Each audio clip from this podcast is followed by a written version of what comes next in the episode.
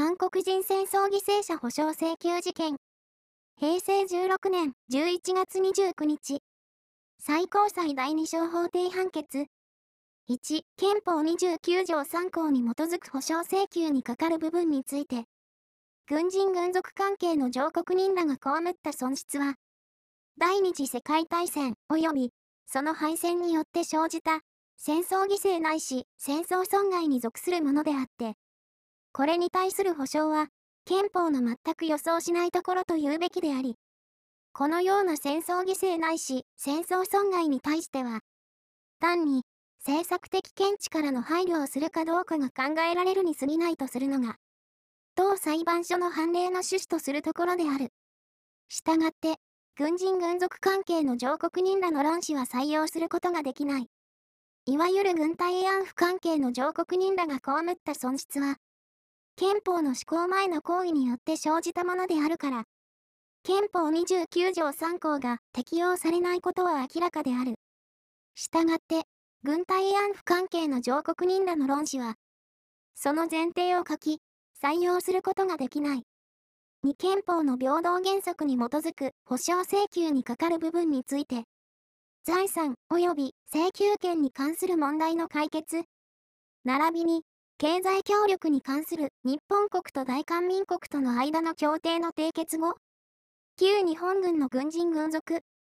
またはその遺族であったが、日本国との平和条約により日本国籍を喪失した大韓民国に在住する韓国人に対して、何らかの措置を講ずることなく、戦傷病者戦没者遺族等援護法不足2項、恩給法9条1項3号の各規定を損致したことが、憲法14条1項に違反するということができないことは、当裁判所の大法廷判決の趣旨に調して明らかである。したがって、論旨は採用することができない。3、財産及び請求権に関する問題の解決。並びに、経済協力に関する日本国と大韓民国との間の協定第2条の実施に伴う大韓民国等の財産権に対する措置に関する法律の憲法17条、29条2項、参考違反を言う部分について、第二次世界大戦の敗戦に伴う国家間の財産処理といった事項は、本来憲法の予定しないところであり、そのための処理に関して損害が生じたとしても、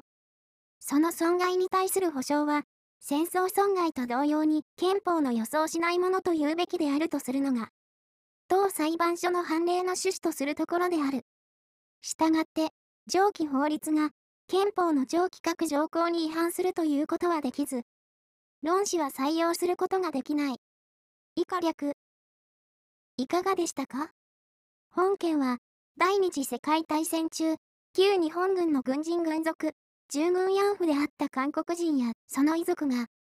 国に対し、損失保障や損害賠償を請求した事案です。今日でも、韓国の裁判所において、いわゆる徴用工問題に関し、日本企業に損害賠償が命じられる判決がなされたことが社会問題となっていますよね。さて、第6回で紹介した判例について解説した通り、最高裁は戦争損害に対する保障については、憲法の全く予想しないところであり、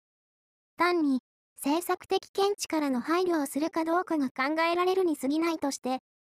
憲法29条3項の適用の余地がないとしています。第6回で紹介した判例では、旧日本軍の軍人軍属であったものの憲法29条3項を根拠とする保障請求が、この手を根拠に否定され、戦傷病者や戦没者遺族に対する保障が、国籍を理由に適用されないことの平等原則違反についても否定されました。本件でも、憲法29条3項に基づく請求や、平等原則違反の主張に対しては、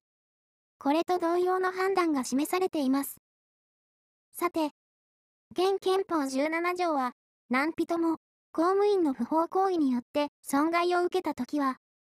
国または地方公共団体に賠償を求める権利を有すると規定しています。しかし、戦前においては、国家無党籍の法理が通説、判例であり、国に対して国家賠償を求めることはできませんでした。戦後賠償を求める訴訟でも、国側から国家無党籍の法理や除籍機関の主張がなされますが、この点についての下級審の判断は分かれています。本件の控訴審判決は、国家無党籍の法理には、正当性ないし合理性を見出しがたいとして、国の不法行為責任の成立の余地を認めました。もっともその上で、日韓請求権協定により、韓国国民の日本国における財産や、日本国政府や日本国民に対する請求権は消滅するものとされており、日韓請求権協定第2条の実施に伴う、大韓民国等の財産権に対する措置に関する法律によって、これらの権利は消滅したとして、結論としては、原告の請求を棄却していました。日韓請求権協定は、日本から韓国への経済協力を約束するとともに、両締結国及びその国民の財産や権利、その間の請求権に関する問題は、完全かつ最終的に解決され、いかなる主張もすることはできないとするものです。この協定の結果、韓国国民の個人請求権については、韓国国内法での立法的解決に委ねられたことになりますが、これが不十分であるために、韓国国民が日韓の裁判所において訴訟を提起する事態となっているのです。本件の原告は、日韓請求権協定に基づく措置法が、憲法17条や29条2項、3項に違反するとも主張していました。確かに、政府間の取り決めによって個人の権利や財産が消滅するというのは、現憲法の通常の価値観からは受け入れがたいものです。しかしながら、この点について最高裁は、次の通り述べて、措置法が憲法に違反するとは言えないとしています。すなわち、第二次世界大戦の敗戦に伴う国家間の財産処理といった事項は、本来憲法の予定しないところであり、そのための処理に関して損害が生じたとしても、その損害に対する保障は、戦争損害と同様に憲法の予想しないものと言うべきである。との理由で、措置法に憲法違反はないとしたのです。今回は以上です。今後も判例学習に役立つエピソードを発信していきますので、応援よろしくお願いします。